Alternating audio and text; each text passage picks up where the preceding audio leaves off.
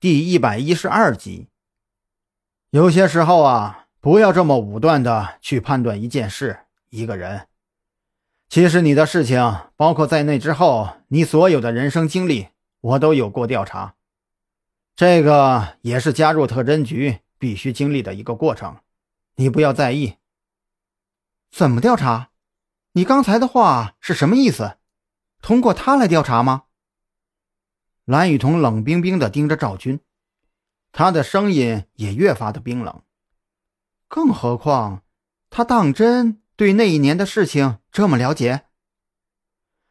哎，当年呀，他也是身不由己啊。当时他跟外界完全断了通信。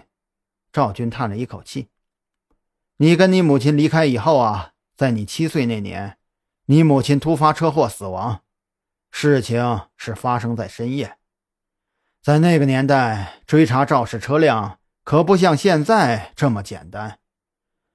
很多车辆逃逸啊，那就是真的逃逸了，十年、二十年都找不到元凶。再加上你们孤儿寡母，只留下你自己，没有什么社会关系，更没有足够的能力，所以时间久了呀，这件事也就不了了之。成了悬案。张扬在一旁听着，他并不反对赵军的说法。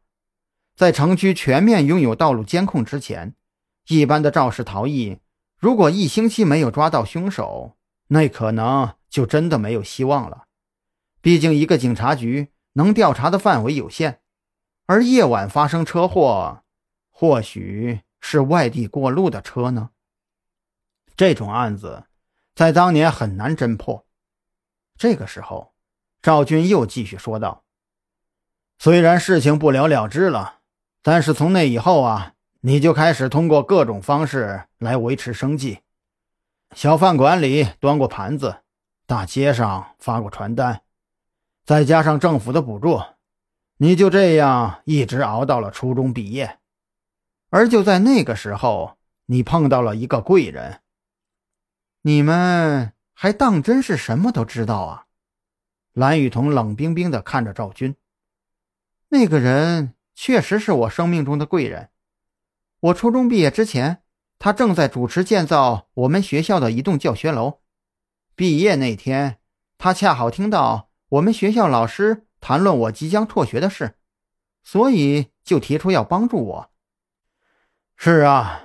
毕竟你一直都是你们学校的第一名，中学毕业就辍学，实在是太可惜了。”赵军轻叹道。“可是你有没有想过，这个人出现的时机是不是太准了一点儿？”你想说什么？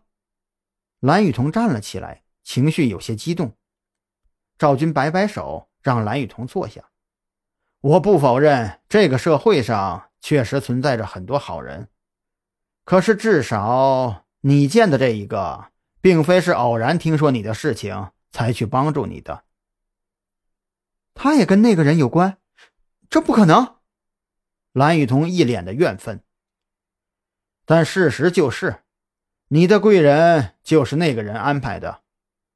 你初中毕业那年，那个人终于有了两天假期，赶回来看你和你的母亲。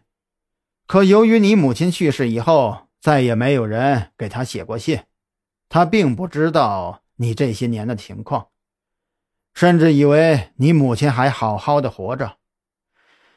哎，小宁村已经没了，他甚至连一个能打听你们母女行踪的人都找不到。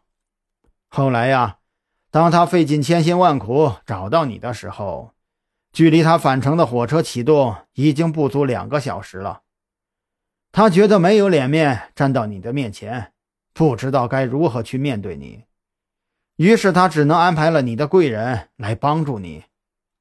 赵军掐灭了烟，然后就是你上高中，高中毕业进入警校，最后啊，成了现在临海市人人畏惧的蓝大姐头。